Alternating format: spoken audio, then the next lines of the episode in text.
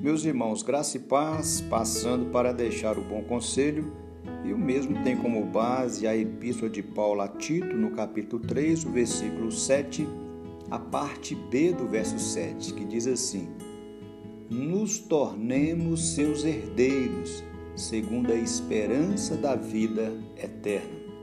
Paulo aqui está nos revelando qual é o propósito da nossa salvação a fim de que nos tornemos seus herdeiros, segundo a esperança da vida eterna. Deus não nos salvou no pecado, mas do pecado. Ele não nos justificou para continuarmos vivendo em injustiça, mas para nos tornarmos seus herdeiros, segundo a esperança da vida eterna. O propósito da salvação é que Deus seja glorificado através da sua vida e da minha vida, meu amado irmão, minha querida irmã. Traga à memória, querido, que você ou nós éramos escravos das paixões infames. Agora, porém, somos filhos de Deus, herdeiros de Deus, co-herdeiros com Cristo Jesus. Estávamos mortos nos nossos delitos e pecado, mas Deus nos deu vida.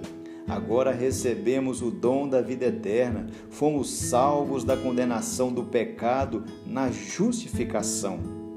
Somos salvos do poder do pecado na santificação, buscando ter uma vida mais santa diante de Deus e diante dos homens.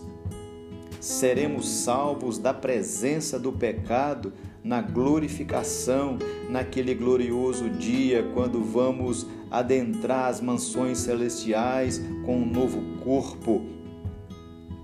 Agora já temos o penhor da herança, então tomaremos posse definitiva dessa herança ou de forma completa quando lá no céu chegarmos.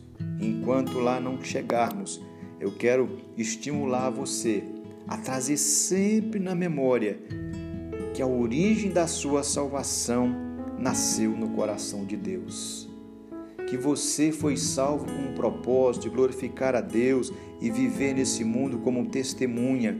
Mas enquanto você está nesse mundo, fuja do pecado, vença o pecado, ame a Deus e seja uma bênção para a sua família e para o mundo. Que Deus te abençoe e receba um fraterno abraço do seu amigo, Pastor Romildo.